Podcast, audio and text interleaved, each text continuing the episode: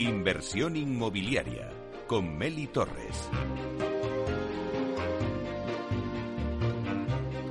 Hola, ¿qué tal? Muy buenos días y bienvenidos a Inversión Inmobiliaria. También los viernes con debates especializados. Hoy nos vamos a centrar en rehabilitación y en regeneración urbana. Y lo vamos a hacer con Rehabitem, agente rehabilitador, donde hablaremos en una entrevista con Sandra Llorente, directora general de Rehabitem, para que nos cuente en lo que están trabajando ahora mismo en estos momentos la compañía y cómo ve esta oportunidad que se nos abre con las ayudas de los fondos Next Generation para rehabilitar nuestro parque de vivienda en España y hacerlo más eficiente. Y luego daremos paso a un debate de presentación de otro agente rehabilitador que se llama CREAS Cuatro mujeres profesionales del sector inmobiliario se han unido para lanzar esta iniciativa, CREAS, Ciudadanía, Regeneración Urbana, Estrategia, Arquitectura y Sostenibilidad. Y nace como agente rehabilitador y la idea es aprovechar la coyuntura actual y los fondos europeos para participar en la rehabilitación del parque construido y del entorno.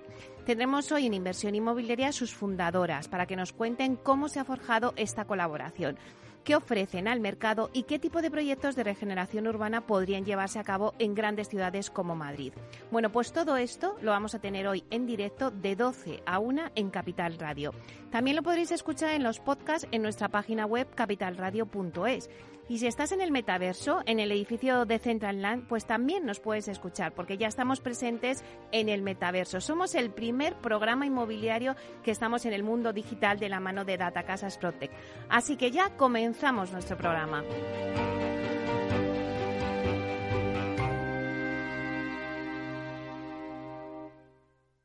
Rehabiterm introduce el debate del agente rehabilitador, una figura clave para revalorizar tu edificio.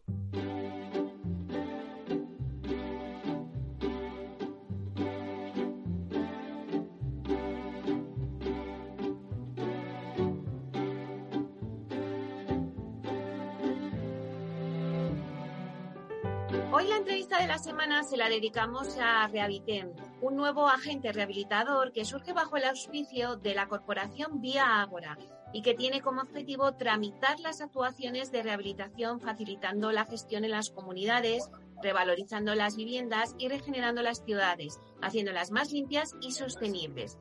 Estamos ya en la cuenta atrás para que Madrid dé el pistoletazo de salida a las ayudas de los fondos Next Generation a la rehabilitación de viviendas. Y hoy hablamos con Sandra Llorente, que es directora general de Rehabitem. Vamos a darle la bienvenida. Buenos días, Sandra. Hola, buenos días, Meli. Bueno, un placer tenerte aquí con nosotros. Eh, hemos dicho que es el agente rehabilitador para ofrecer lo que se conoce como un servicio llave en mano.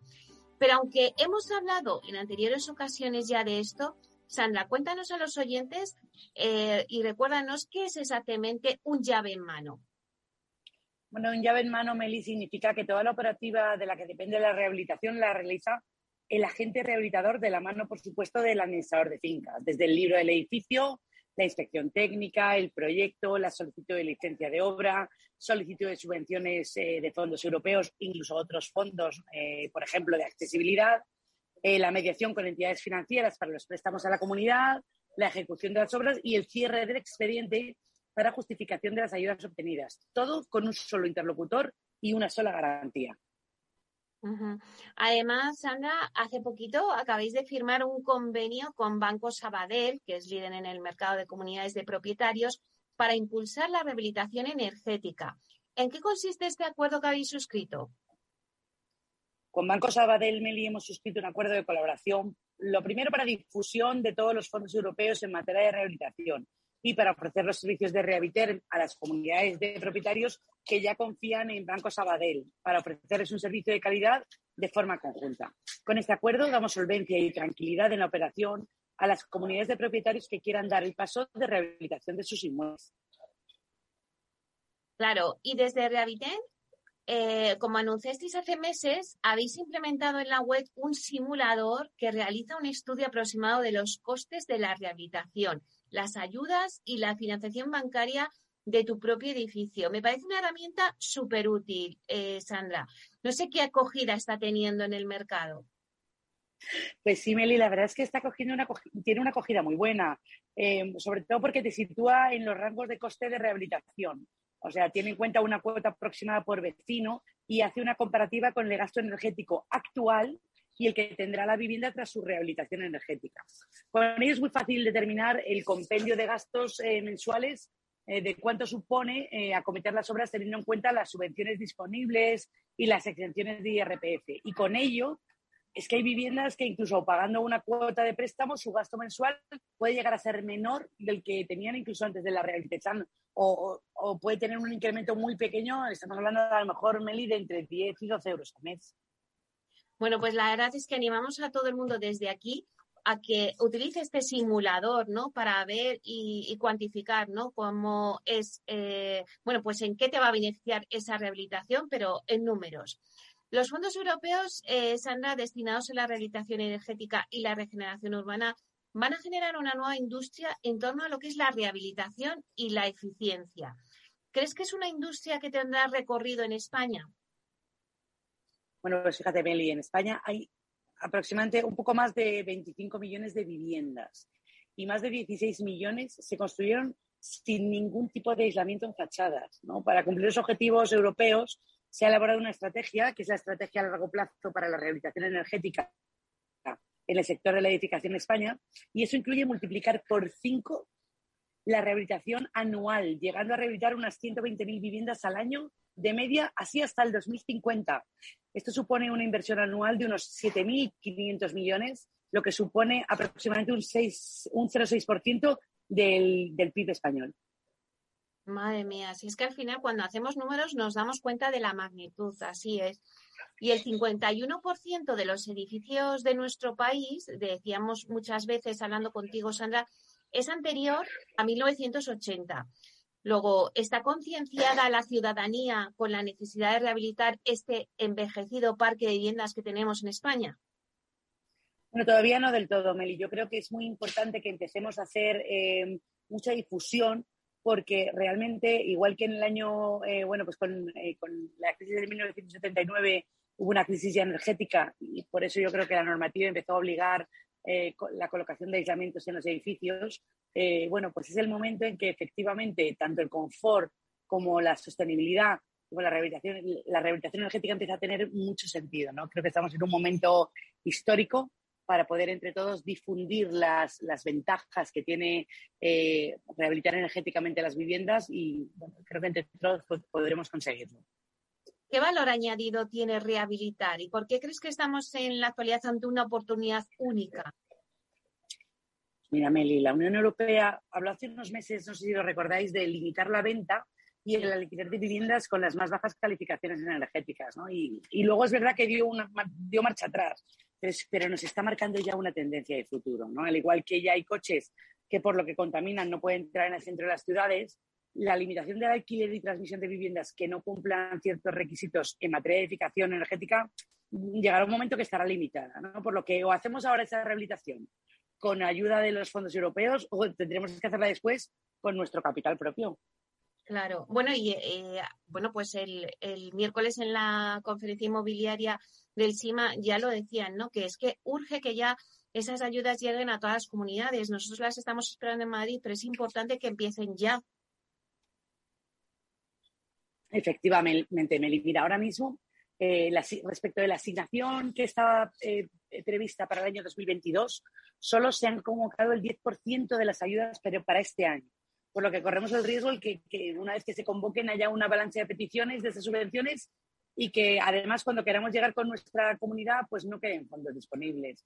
Por lo cual es muy importante hacer los deberes y solicitar cuanto antes la definición de las actuaciones a realizar con el proyecto eh, para estar, eh, bueno, pues justo en el punto de salida, eh, para que cuando convoquen estas ayudas en nuestras comunidades autónomas, pues poder recibir nosotros en nuestra comunidad esa ayuda. Claro. Habéis comenzado, Sandra, un plan de aperturas de oficinas con Rehabilitación en diferentes barrios de Madrid, que ampliaréis además a la comunidad al año que viene y a otras ciudades, ¿no? Como Barcelona, Valencia, Málaga o Sevilla. ¿Qué objetivo perseguís con estas oficinas en puntos estratégicos de la ciudad?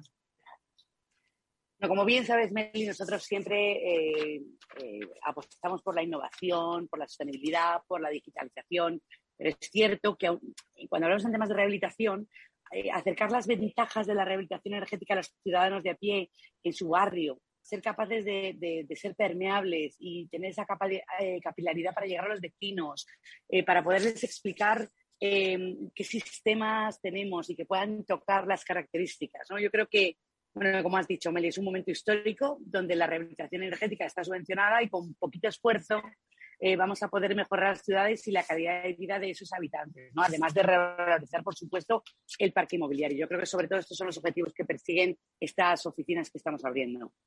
Claro. Y desde un punto de vista general, ¿qué es lo que, en vuestra opinión, podemos conseguir a corto y medio plazo con estas ayudas? Bueno, Mary, pues como hemos comentado, ¿no? Hay, hay, subvenciones que pueden llegar a aportar hasta el 80% del coste y el resto, eh, con la parte que no está subvencionada y tiene, sin embargo, una exención fiscal en el, en el IRPF y mediante un, préstamo a la comunidad, con muy poco dinero podemos sufragar todo este tipo de obras. Desde el primer día vamos a notar la disminución de los costes energéticos, por lo cual vamos a estar ahorrando eh, dinero desde el primer día y además vamos a ser capaces de tener unas casas confortables y, revalorizadas. Bueno, pues muchísimas gracias, Sandra, por contarnos un poco, porque los oyentes, una vez que empiecen las ayudas en, aquí en Madrid, pues pueden contar con Rehabiten, pueden acudir para hacer eh, y gestionar todo ese tipo de, ayudas eh, para rehabilitar sus viviendas y que sean más eficientes. Muchísimas gracias, Sandra Llorente, directora general de Rehabiten. Un placer. Muchas gracias, como siempre, a ti, Meli. Un abrazo. Hasta pronto.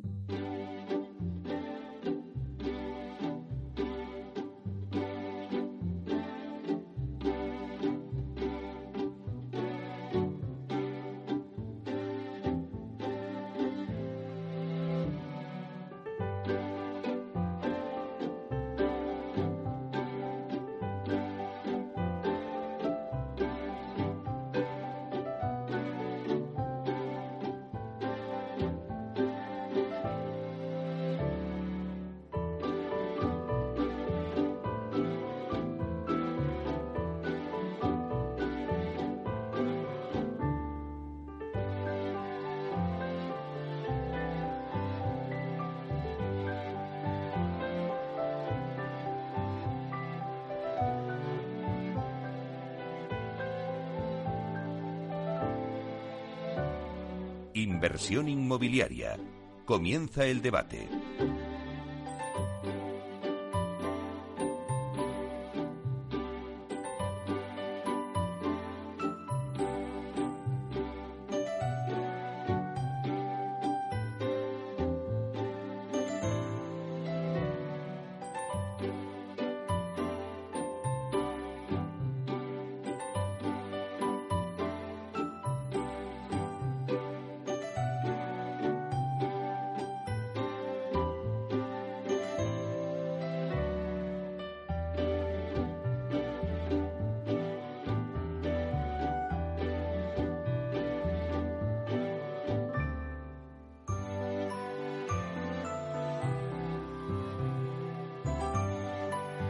Bueno, pues esta sintonía que escuchamos nos anuncia el tiempo del debate y como se anunciaba, hoy abordamos un tema muy interesante. Vamos a ver qué tipo de proyectos de regeneración urbana podrían llevarse a cabo en grandes ciudades como Madrid.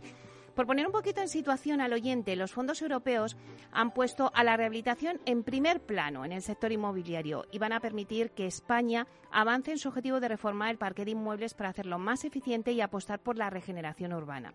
El Gobierno ha destinado 6.820 millones de euros a esta partida que por importe es la segunda más destacada del Plan de Recuperación, Transformación y Resiliencia. Con este escenario, eh, cuatro mujeres profesionales del sector inmobiliario han sumado su experiencia, su diversidad de perfiles y la complementariedad de sus trayectorias profesionales para crear la firma CREAS.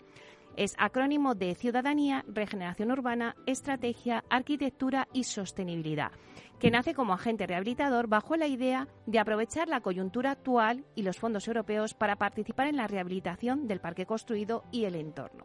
Bueno, pues eh, las fundadoras de esta iniciativa nos van a contar cómo se ha forjado esta colaboración, qué ofrecen al mercado y qué tipo de proyectos de regeneración urbana podría llevarse a cabo en grandes ciudades como por ejemplo Madrid.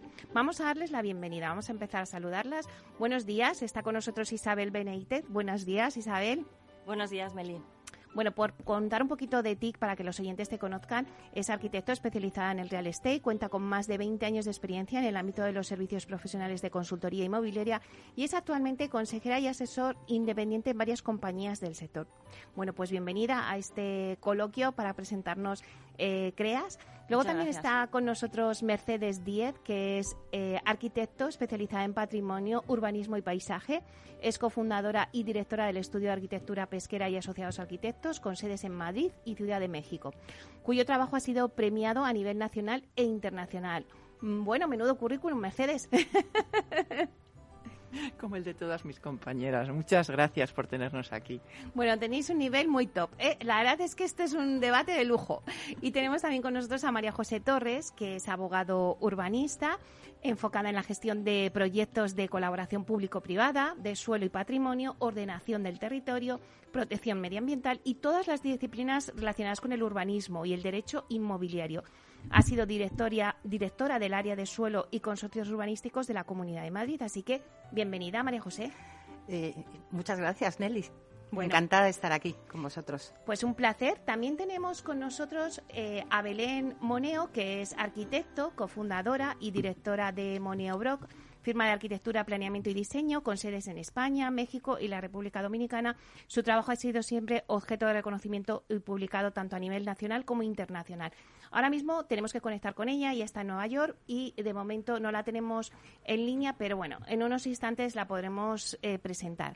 Si os parece, antes de empezar a debatir todo este tema de los fondos de la regeneración urbana, de los proyectos de regeneración, sí que quiero que expliquéis qué es CREAS. Vamos a hablar de vuestra iniciativa, de por qué creáis CREAS, Mercedes. Pues mira, CREAS, como tú ya lo has dicho, es un acrónimo que responde a las palabras de ciudadanía, regeneración, estrategia urbana, arquitectura y sostenibilidad. Entonces, en el fondo es una empresa alrededor de la cual se aglutinan un montón de profesionales cuyo objetivo final es dar servicios llave en manos. Pero esos servicios llave en manos se aplican a cualquier tipo de rehabilitación independientemente de su escala, de su lugar, de su emplazamiento y del tipo edificatorio al que se apliquen. Por otra parte, cuando creamos CREAS, lo que intentamos fue aplicar los principios de la sostenibilidad, las famosas tres R's de la antigua ley del suelo de reducir, reciclar y reutilizar, pero a nosotros nos parecía que como ciudadanas, como buenas, como, como nuestro deber cívico en el fondo, era aplicar a este patrimonio construido las tres R's con una pequeña eh, pequeño twist, que es rehabilitar, reusar y resignificar. ¿Por qué? Porque si rehabilitamos necesitamos cambiar todas nuestras fábricas construidas para hacerlas más eficientes, más confortables para los ciudadanos y para adaptarles a mejores estándares de seguridad. Después tenemos que reusar porque también en muchas ocasiones tenemos que cambiar los usos de los edificios para adaptarnos a los nuevos requerimientos de la sociedad industrial, postindustrial, perdón, y tecnificada en la que estamos. Y por último, hablamos de resignificar porque a menudo se olvida la gran importancia que tiene la parte cultural de la arquitectura. Es una parte psicológica, además, que influye profundamente en lo que somos como personas. Y entonces, nosotros pensamos que esta parte que a veces se olvida es muy interesante. Claro que sí. Bueno, pues yo ahora que los tengo a las tres y que en breve vamos a hacer una pausa, pero me gustaría también la opinión de, de las tres de por qué creáis esa iniciativa. Eh, ¿Cuál es tu opinión, Isabel? Sí, yo creo que, que hay un, un, nicho, un nicho en el mercado eh, de servicio a cierto tipo de clientes, eh, pues grandes patrimonialistas con patrimonio de uso propio o en explotación, fondos o CIMIS, que no estaba cubierto. Entonces, sobre todo porque Eh, bueno, luego hablaremos de la figura del agente rehabilitador, pero mm, nosotros vamos más allá, es decir, que damos el 360 de los servicios eh, inmobiliarios, de los servicios de real estate y desde muchas disciplinas distintas, es decir, que nuestra especialización es total, pero a la vez transversal. No solamente nosotras somos las cuatro socias fundadoras, sino del equipo profesional que tenemos detrás, muy que tiene unas especialidades muy, muy, muy concretas. María José, danos una pincelada de la Fundación CREAS, ¿por qué la habéis fundado? Eh, bueno, eh, eh, CREAS, el inicio de CREAS, el embrión de CREAS, fueron unas comidas mensuales que teníamos en principio éramos dos, luego tres y luego cuatro, elegidas entre nosotras. Nosotras nos elegimos. El, nivel de, conversación que teníamos ahí era muy interesante para cada una de nosotras. Y a partir de ahí, a raíz de ahí, bueno, pues se fue vislumbrando la creación de un equipo, un equipo, como ha contado eh, Isabel, multidisciplinar, que veíamos que podíamos rellenar de una manera casi implacable muchísimos temas a la vez, ¿no?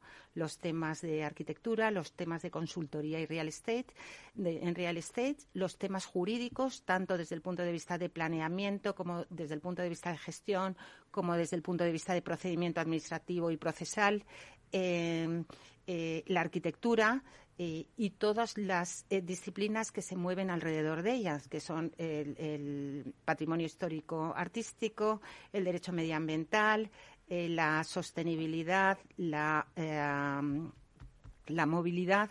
Y entonces a partir de ahí pues vimos que era algo que salía de una manera muy fluida que estábamos todas dispuestas a entregar mucho por este proyecto y salió crees y bueno, y también la, coyuntura, ¿no? De ahora los fondos europeos, que es el mejor momento para lanzar este proyecto y para poder rehabilitar todo el parque inmobiliario que tenemos en España, que, está soleto y que ya ahora hablaremos.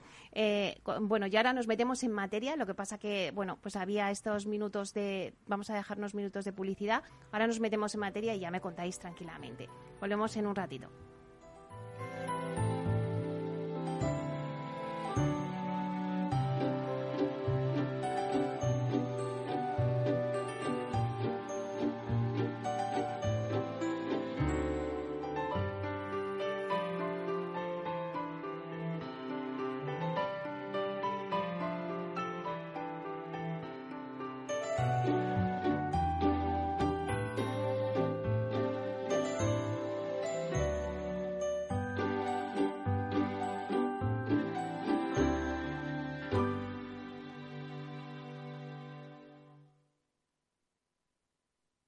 Más es incorporar inteligencia artificial e innovación tecnológica a las inversiones. Mucho más es añadir a esa innovación la experiencia de 35 años dedicados a la inversión y a los inversores.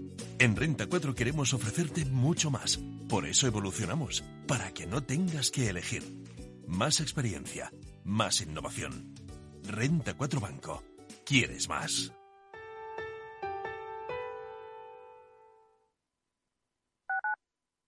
Capital Radio Madrid 103.2. Nueva frecuencia, nuevo sonido.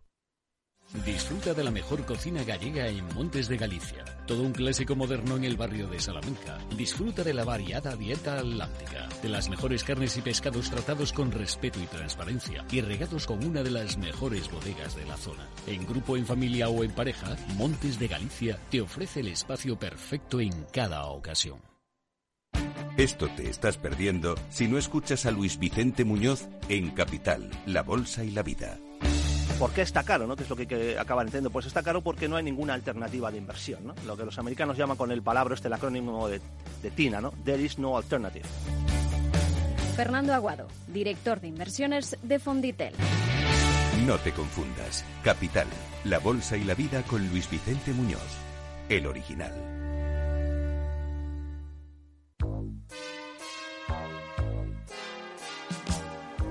Bueno, la siguiente consulta nos llega desde Bulgaria, desde Sofía, la capital. Julen, buenos días. Muy buenos días, eh, señor Vicente y señor Durante. ¿Sigue usted Capital Radio en Bulgaria? Sí, hombre, lo cojo por internet cada día, ¿eh? Capital Radio es el que mejor lo, lo, lo, capto, vamos, inmediatamente. Ahora mismo, mire, le puedo poner aquí. ¡Arriba! ¿Eh? Y vuelta al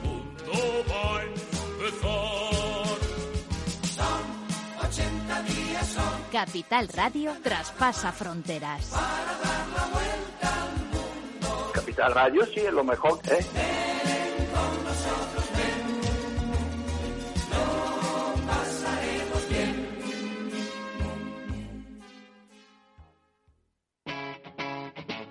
Capital Radio.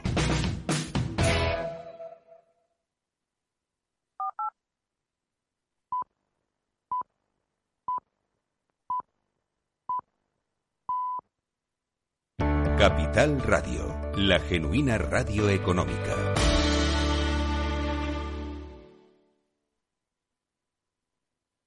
Inversión inmobiliaria con Meli Torres.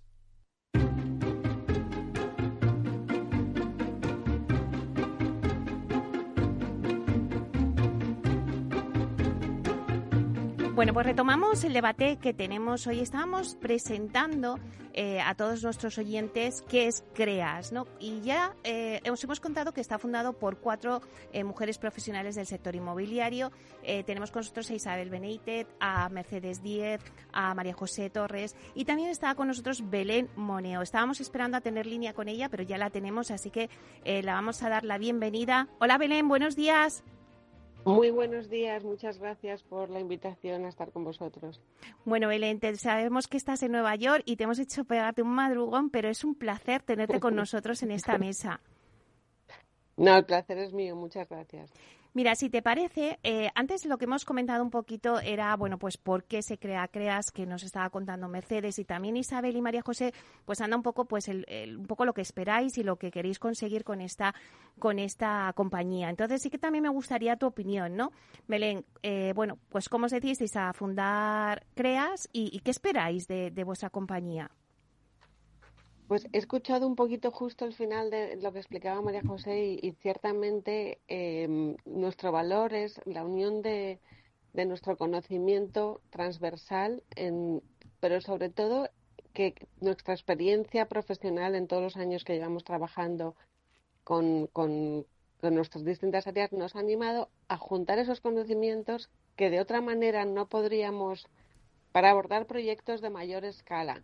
Es decir, proyectos ilusionantes con administraciones públicas, por ejemplo, que, seguramente no habríamos abordado individualmente cada una de nosotras, al juntarnos en esas comidas que hablaba María José, salieron un montón de ideas nuevas, sobre todo de regeneración urbana y de espacio público, a través de, la regeneración de edificios también, que, que ese, ese encuentro entre las cuatro hizo que nos animáramos a poderlas abordar.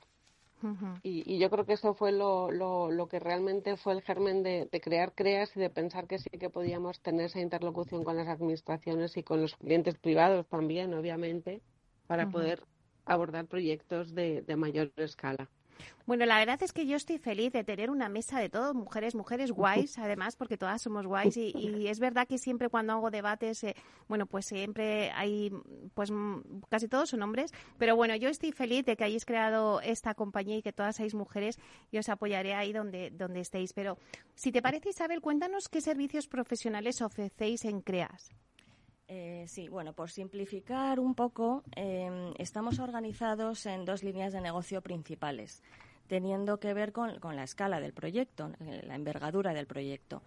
Eh, a escala urbana, pues los proyectos de ciudad, de regeneración urbana y rehabilitación urbana em, pasan todo por la identificación del ámbito concreto con unas necesidades evidentes de rehabilitarlo. Eh, aquí hacemos estudios, un estudio inicial, un master plan, un plan estratégico eh, para, ver las actuaciones que se necesitan, proyectarlas en el tiempo eh, y ver exactamente qué disciplinas son las que tenemos que tocar, desde la situación de partida, de la técnica, de los edificios y del espacio público que, que, corresponda, un estudio jurídico de propiedad del ámbito, por ejemplo, en el caso de zonas donde los propietarios son, son varios, Eh, un estudio conjunto también de mercado, de usos potenciales. O sea, no nos olvidemos que, estamos hablando de que el, Plan General de Ordenación Urbana de Madrid es del 97, eh, lo que ha llovido ¿no? desde, entonces. Y ahora, gracias a, o sea, afortunadamente, las normas urbanísticas del ayuntamiento eh, municipales flexibilizan mucho estos usos, ¿no? Entonces ahí hay que ver qué mercado hay para determinados usos complementarios a los que ya existen en el ámbito y el, estudio urbanístico para llevarlo a cabo, modificaciones y aportaciones al planeamiento actual para que esto sea una realidad. La estrella de los proyectos de regeneración urbana y que nos piden muchos clientes es lo que llamamos placemaking, ¿eh? ¿no? que, va más allá de acometer las actuaciones de rehabilitación y regeneración urbana, em, porque significa monitorizar ¿eh? los resultados prever un poco dónde vamos a llegar y, monitorizar esos resultados a medida que avanza el proyecto de regeneración urbana. En este sentido, la colaboración público-privada de estos proyectos es, es, muy, es, muy, es muy alta y no nos olvidemos que el privado, el inversor privado, quiere un retorno a su inversión y estos, esta monitorización de resultados le puede servir para tomar una decisión. ¿no? Y luego, a escala, a escala más concreta, ofrecemos el 360 de los servicios inmobiliarios, desde el apoyo en la transacción, las due diligence, técnica medioambiental, jurídica, eh, los potenciales cambios de uso, eh, que, como hemos dicho en el Ayuntamiento de Madrid están bastante eh, más flexibles ¿no? que hace unos meses, con esta aprobación de las normas urbanísticas del Plan General de Ordenación Urbana de Madrid, el estudio de viabilidad, estudio de mercado, nuevos usos y en esta en este bloque la estrella de los servicios es, es la del agente rehabilitador. Nos hemos un poco posicionado como agente rehabilitador para estudiar el estado actual de los inmuebles a rehabilitar, ver las actuaciones necesarias para la consecución de los fondos europeos y de las ayudas para la rehabilitación y finalmente pues eh, hacer el proyecto de arquitectura, el proyecto de ingeniería y, hacerla, acometer la, obra. Esas serían las líneas de negocio principales. Eso es eh, lo que pide eh, el cliente, pero ¿a quién os dirigís, María José? Bueno, eh, ya hemos descrito antes el equipo que éramos, las especialidades que teníamos, ¿no? Eh, teniendo en cuenta eh, la cantidad de materias que podemos abordar, las cuatro desde en el mundo inmobiliario, pues el, el cliente, el cliente que tenemos es, es muy, muy amplio, ¿no? Desde las administraciones públicas, los grandes tenedores de edificios, las comunidades de propietarios, los promotores, eh, eh, gente que tiene en, su, en mente unos proyectos que no sabe cómo viabilizarlos porque a lo mejor tienen algunas lagunas jurídicas o técnicas, ¿no? Eh, entonces, bueno, la cantidad de servicios que damos es desde la consultoría hasta el planeamiento, el proyecto, el proyecto técnico, pues eh, mm, son necesidades de todo el mundo, de la mayoría de compañías, empresas que están en el mundo inmobiliario. Belén, háblanos de los proyectos de regeneración ¿Cómo abordáis la rehabilitación de grandes ámbitos? Bueno, todavía estamos eh, eh, en proyecto, digamos, en estos proyectos más complejos, como os podéis imaginar, que llevan mucho tiempo, más tiempo, ¿no? Pero, pero precisamente no es solamente un tema de administraciones, también es, como ha dicho muy bien Isabel, un tema de público-privado, porque lo importante es el placemaking, ¿no? El, el cómo, cómo regenerar los edificios y la ciudad y el espacio público realmente va en beneficio de toda la, comunidad, incluidos los inversores y, la parte inmobiliaria, ¿no? Entonces, todavía esa comunicación, que yo creo que ya mucha gente lo tiene muy asumido, pero, pero cómo, cómo los resultados de las mejoras eh, se, luego se, mm, se, se, traducen en la cuenta de resultados, es lo que estamos también eh, comunicando y preparando para que más gente se anime, ¿no? Pero, pero, pero los proyectos, algunos todavía no, no, no se pueden contar, pero, pero van desde, desde todos los ámbitos, desde una pequeña plaza que como estudio de arquitectura estamos regenerando en, en Mallorca, que, que antes era un, se usaba de aparcamiento público y ahora es un, un, sitio para encuentro, para mercado, con pérgolas, con vegetación, con arbolado renaturalizado, que realmente va, va a darle la vida al pueblo y inmediatamente ha regenerado su entorno, ¿no? Entonces, esa puesta en valor de todos esos eh, beneficios de, la rehabilitación y la regeneración urbana es lo que, lo que es muy interesante y, y yo creo que nuestra, nuestra sociedad se, se, se, está dando cuenta de ello. Yo no sé, Belén, si te pregunto eh, qué proyectos eh, de regeneración urbana podrían llevarse a cabo, eh, por ejemplo, en Madrid. ¿Me podrías decir alguno?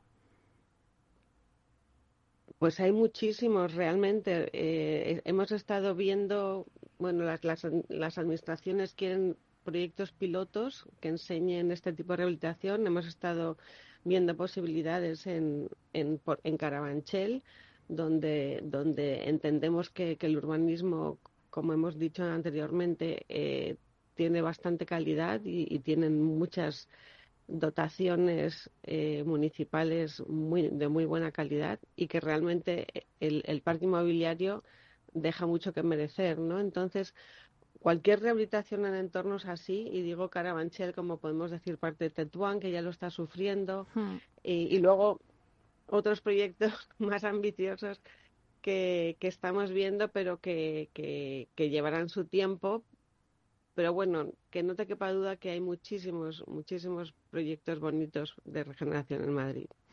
Mercedes, eh, hay una oportunidad con los fondos europeos, todos lo decís, ¿no? Es una oportunidad que no debemos escapar, es un tren que hay que coger. Efectivamente, yo creo que sí que es un tren que hay que coger. Yo creo que de todos modos no se debe confiar todo a los fondos europeos hay que tener en cuenta varias cosas que me gustaría dejar claras para, para el público. Es de los 6.800 millones de los que hablaste antes de la componente 2 del Plan de Transformación y Resiliencia del Gobierno de España, esa cantidad se va a distribuir por comunidades autónomas, con lo cual lo que es fundamental es ver las convocatorias, cómo se producen en cada comunidad autónoma, porque ahí van a modificarse las cuantías máximas. En principio, lo que sí que es muy interesante con respecto a otras iniciativas de otras épocas es que antes solamente se podían rehabilitar viviendas. En este momento se puede rehabilitar prácticamente cualquier cosa. Y además ya no hace falta que sean personas individuales, sino que pueden ser personas jurídicas, lo que lo hace también muy interesante. Por poner así números que a la gente le suelen ser más, más amables, se entiende mejor.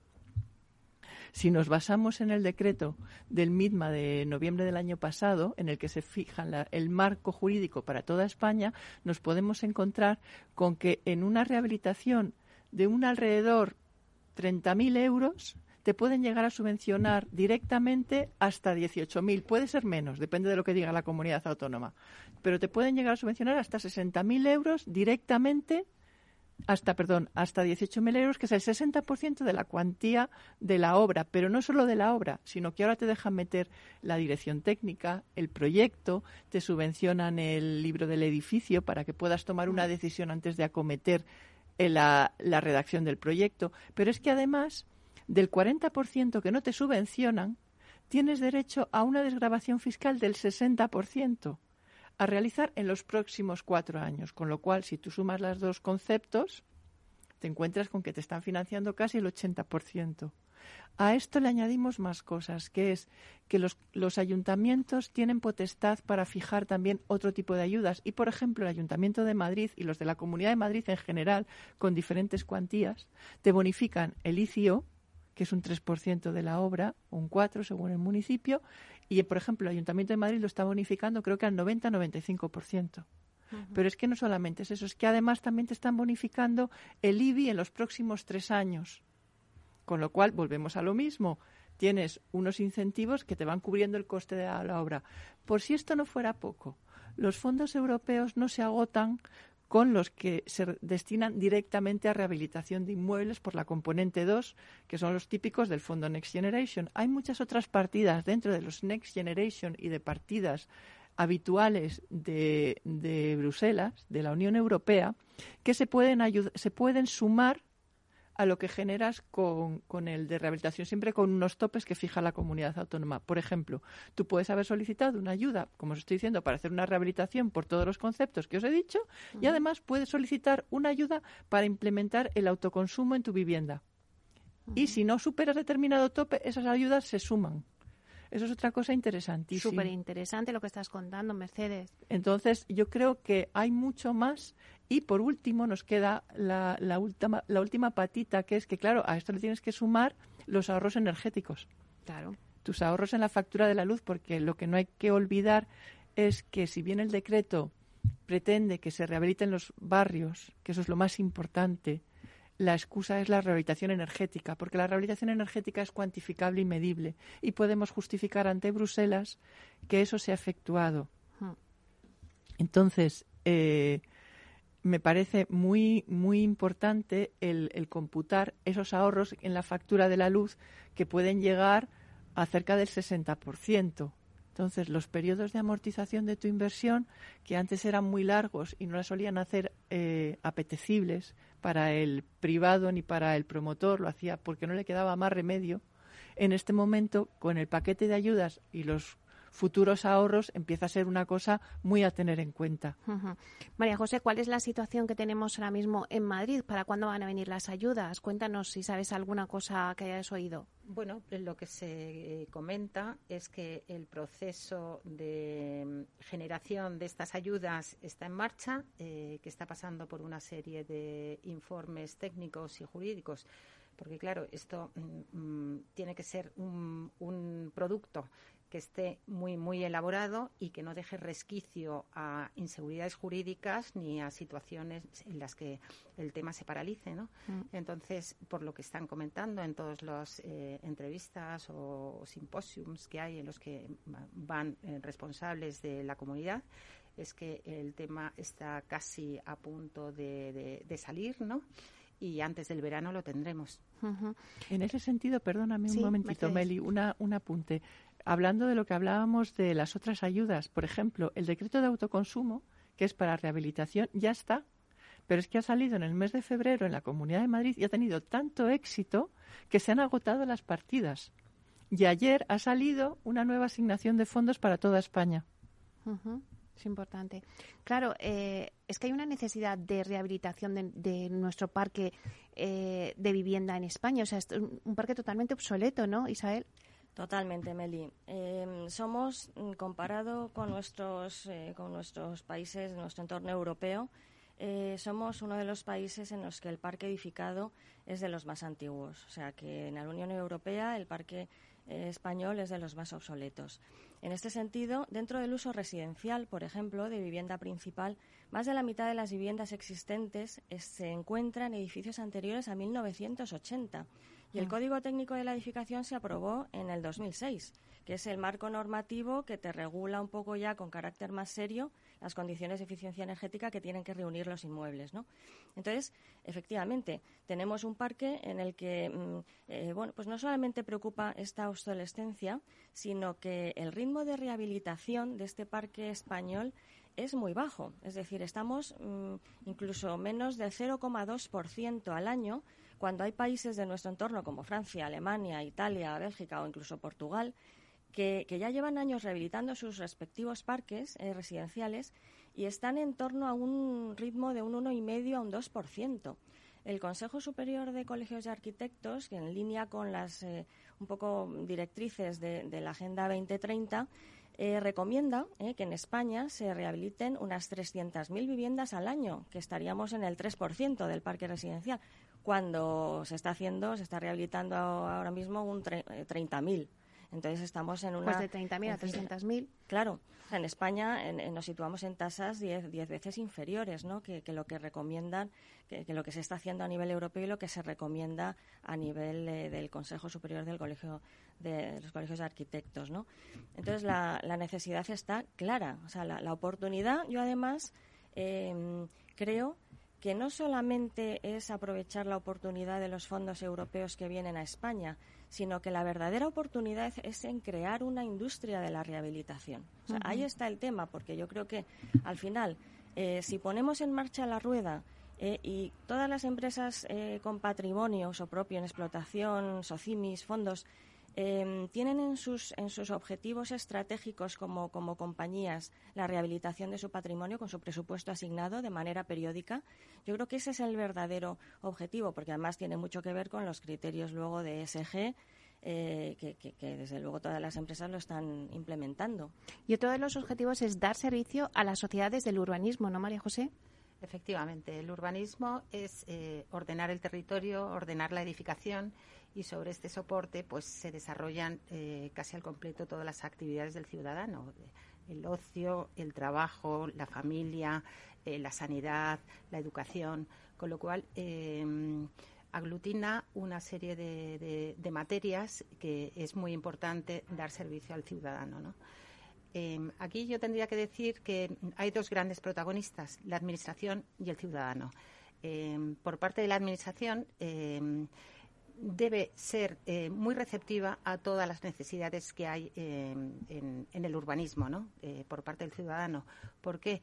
Porque si no, eh, mm, se retrasan los proyectos y cambian las cosas y ya el urbanismo se tiene que volver a adaptar. ¿no? Con lo cual, mm, yo ahí haría una sugerencia de análisis de mm, de los procedimientos para que puedan ser cada vez más rápidos y, por otra parte, una receptividad cada vez mayor por parte de la Administración.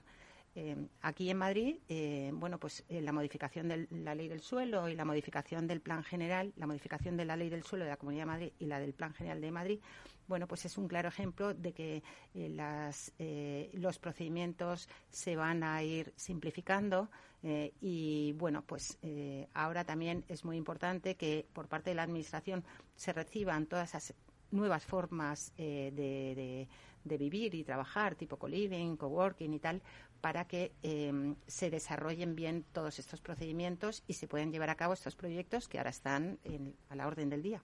Claro, cuando hablamos de, urbanismo o regeneración urbana, pues es hablar también de espacios públicos y movilidad. Belén, eh, ¿cuál es la visión de crear respecto a esos espacios públicos y movilidad en ese urbanismo o regeneración urbana? Pues, mm, como decían mis compañeras, lo, lo, lo que es muy bonito del proyecto de CREAS es que mm, la regeneración de los edificios también va ligado con la calidad arquitectónica, o sea, el, poder dotarlos a la vez que los está regenerando, incluso de mayores servicios y de, y de estéticamente incluso mejorarlos, ¿no? O sea, mm, ver, ver una oportunidad para la arquitectura y eso quiere decir para la propia ciudad, porque hay un problema a veces con la rehabilitación de los edificios donde en lugar de mejorarlos estéticamente hacia afuera y hacia adentro, no los están mejorando, sino que a veces incluso lo, va en detrimento de la propia arquitectura, ¿no? Entonces, vamos a velar por, que no sea así. Yo creo que esa es también la intención del Ministerio con, las ayudas, el poner en valor la arquitectura que tenemos, porque eso a la vez se refleja en la ciudad y en el espacio público nuestro espacio público está hecho por los edificios que lo componen, ¿no? Por eso hay que tener tan, tanto cuidado con esas fachadas que al final son las que, las que nos hacen nuestro día a día y nuestra ciudad. Y en cuanto al espacio público, mm, nos hemos dado cuenta del valor que tiene, especialmente durante la pandemia. Hemos visto cómo, cómo mm, nuestra, la calidad de nuestro aire, la contaminación, eh, es algo que tenemos que también combatir, que por eso estamos poniendo tanto énfasis en la regeneración, en, la, el ahorro energético y en la mejora de la calidad, de, que va en ayuda de la mejora de la calidad del aire. Y, y, y eso va a hacer que nuestra ciudad sea una ciudad mucho más, más agradable, más limpia y añadimos nosotros también más verde, porque es el placemaking, ¿no? Es, es hacer que todas nuestras calles sean unos espacios fantásticos, sean bulevares, sean sitios para caminar, sean sitios donde pueden jugar los niños. O sea, realmente creemos que, que, todo este esfuerzo va en la mejora de nuestro espacio público, en la mejora de la movilidad, en la medida que las administraciones también lo vean así. Es verdad que todos podemos contribuir. Eh, a veces hace solamente falta un poco de cambio de mentalidad y creo que, que, que, vamos en la buena dirección en ese sentido. Ya queda muy poquito. Si os parece, vamos a hacer una ronda de conclusiones finales. Es como una conclusión rápida. Eh, si quieres, empezamos contigo, Isabel, que me pedías la palabra de lo que estaba ah, diciendo también Belén. Y si quieres matizar alguna cosa más. Sí, no, yo, vamos, totalmente de acuerdo. Lo que, lo que dice Belén es muy importante en cuanto al espacio público y en cuanto a temas eh, que no son propiamente de eficiencia energética, pero sí de accesibilidad. Es decir, hay viviendas todavía que no tienen ascensor, eh, que tienen barreras arquitectónicas. hay, existe la pobreza energética, que es que ya vamos a, mínimos, a límites, pero, pero es que existe. Entonces yo creo que desde el tema de, confort, eh, desde, bueno, es, fundamental, pero también desde el punto de vista empresarial, o sea, la revalorización que tienen los inmuebles eh, como consecuencia de este tipo de actuaciones. Mercedes, rápidamente. Bueno, yo creo que ya lo han dicho casi todas mis compañeras. Yo creo que es un deber cívico, o sea, CREA se llama ciudadanía por algo. Entonces, eh, no podemos dejar a las generaciones futuras un patrimonio edificado ruinoso. Hemos construido más que nunca en el siglo XX y ese, ese patrimonio de los últimos, sobre todo, 100 años, que es ingente, está muy degradado y hay que darle nueva vida, más allá de los que ya se considera patrimonio histórico. Yo creo que eso es lo más importante en este momento. María José. Pues eh, yo pondría énfasis en, la necesidad de que haya unas claves jurídicas muy claras para hacer un urbanismo muy eficiente y fácil. Belén, ¿alguna conclusión? Nada, simplemente también decir que, llamamos a que las administraciones también colaboren con, la labor que, queremos que, que, sea que la ciudad al final, la ciudad que es de todos, sea, sea mejor, más sostenible y, más, más sana, más saludable, más agradable y que sea más bella al final. Isabel, una última conclusión que te has quedado ahí. Bueno, la, verdad que la, la, oportunidad que lo, que lo que decía antes, es decir, la oportunidad son los fondos europeos, pero la verdadera oportunidad que tenemos em, es la de montar, la de generar eh, una industria de la rehabilitación propiamente dicha. Bueno, pues nos quedamos ahí. La verdad es que creo que tenéis una, una labor muy importante y una aventura con vuestra, pues, vuestra compañía que seguro que vendréis aquí a Capital Radio a contarnos vuestros pasos. Así que muchísimas gracias Isabel Beneitet que, por estar aquí. Muchísimas gracias. Muchas gracias, Beni. También a Mercedes Díez, muchísimas gracias. A ti. A María José Torres, gracias por estar aquí. Y a Belén Moneo, gracias por estar, aunque lejos, pero has estado aquí con nosotros. Muchas gracias a. Bueno, y a ustedes, señores y señoras que nos escuchan al otro lado de las ondas, gracias por estar ahí y compartir este espacio con nosotros. Gracias también de parte del equipo que hace posible este espacio, de Félix Franco en la realización técnica y de quien les habla, Meli Torres. Nos vemos ahora en Twitch a la una y media, donde os esperamos con nuestro espacio en confianza con Miquel Echavarren. No os lo perdáis. Nos vemos pronto.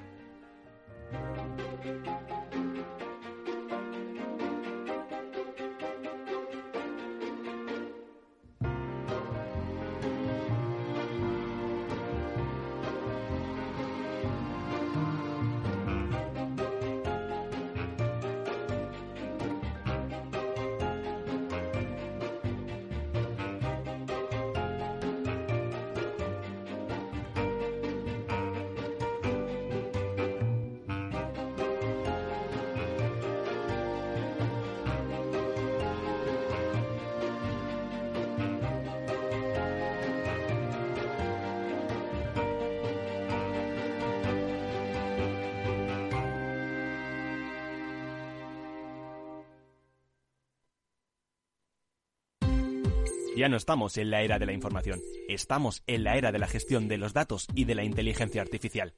El tratamiento inteligente de estos datos proporciona un valor enorme a las empresas en sus procesos de negocio. En Piper Lab ayudamos a nuestros clientes a tomar decisiones de negocio basadas en datos. Escúchanos todos los lunes en el espacio de Big Data de Capital, la Bolsa y la Vida. Capital Radio Madrid 103.2 Nueva frecuencia, nuevo sonido.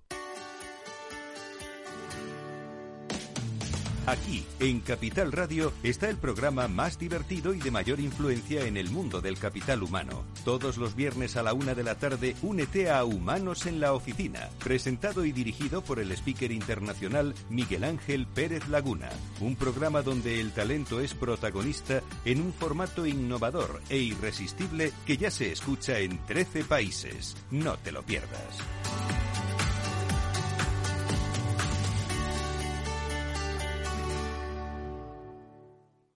Gráficas Naciones. Más de 50 años de experiencia en el sector de las artes gráficas. Apostamos por la última tecnología tanto en impresión offset como en digital y gran formato. Realizamos todo tipo de impresión. Tarjetas de visita, folletos, libros, vinilos, decoración y montaje de stands. Más información en el 91 629 2145 o en gráficasnaciones.es. En tiempos de incertidumbre, nuestra fortaleza es la estabilidad. En Nordea, pensamos que el equilibrio, la fiabilidad y la experiencia importan. Nuestra estrategia Stable Return muestra un sólido comportamiento en el largo plazo para sus inversiones. Invierta en estabilidad. Invierta en tranquilidad. Descubra más en nordea.es.